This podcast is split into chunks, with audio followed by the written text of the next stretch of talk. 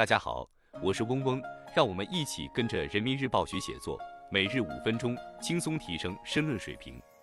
今天我们精读的题目是：着力扩大国内需求，扎实做好二零二四年经济工作。来源于人民日报网，二零二四年一月三日的评论员观察部分，作者是何娟。文章的主题是扩大内需，内需市场一头连着经济发展，一头连着社会民生，是经济发展的主要依托。用好有利条件，挖掘内需富矿，让国内市场强起来，国内循环畅起来，我们就能够巩固和增强经济回升向好态势，推动经济大船沿着高质量发展航道稳健前行。以下是文章全部内容。又是一年冰雪季，在冰雪资源大省吉林，长春冰雪新天地在第二十七届长春冰雪节开幕日当天，入园人数超三万人次。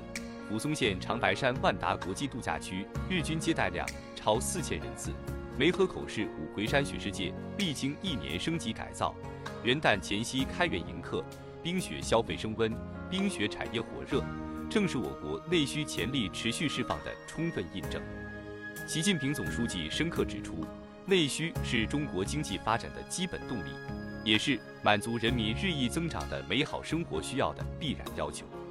不久前举行的中央经济工作会议部署做好二零二四年经济工作的九项重点任务，其中一项重要内容就是着力扩大国内需求，加快培育完整内需体系，是畅通国民经济循环、增强国内大循环主体地位的重要基础，成为我们推动实现经济高质量发展的有力支撑。扩大内需是促进经济发展行之有效的重要战略。内需为主导，内部可循环，也是大国经济的重要特征。从开展消费促进月、金秋购物节等活动，到扎实推进绿色智能家电下乡；从培育国际消费中心城市，到有序推进“十四五”规划一百零二项重大工程。二零二三年以来，我国坚定实施扩大内需战略，把恢复和扩大消费摆在优先位置。制定出台促进民间投资的政策措施，一系列促消费、稳投资举措显效发力，充分发挥消费的基础作用和投资的关键作用，加快释放内需潜力，推动了经济总体回升向好，增强了国内大循环的内生动力和可靠性。中国经济在风浪中强健了体魄，壮实了筋骨。扩大内需不是稳增长的一时之策，而是充分发挥超大规模市场优势的主动选择。一段时间以来，世界经济复苏乏力，全球贸易增长下滑，不少国家面临外需低迷、内需不振的难题。这一背景下，二零二三年前三季度，内需对我国经济增长的贡献率提升到百分之一百一十三，有效对冲了外需收缩的压力。我国中等收入群体持续扩大。居民衣食住行和精神文化需求潜力大，新型城镇化发展空间较大，开辟产业新领域新赛道前景好，扩大内需有着有利条件。顺应消费升级趋势，在增强消费能力、改善消费条件、创新消费场景上做文章，不仅能让更多人能消费、敢消费、愿消费，还能进一步强化有效投资的民生补短板、产业促升级作用。不断夯实内需增长的动力基础。今天的投资就是明天的供给，换来的是明天的消费。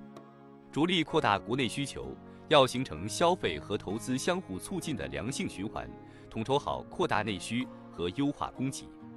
比如，继宣布延续和优化新能源汽车车辆购置税减免政策后，相关部门为引导技术进步和节能消费，又调整了减免车辆。购置税新能源汽车产品技术要求，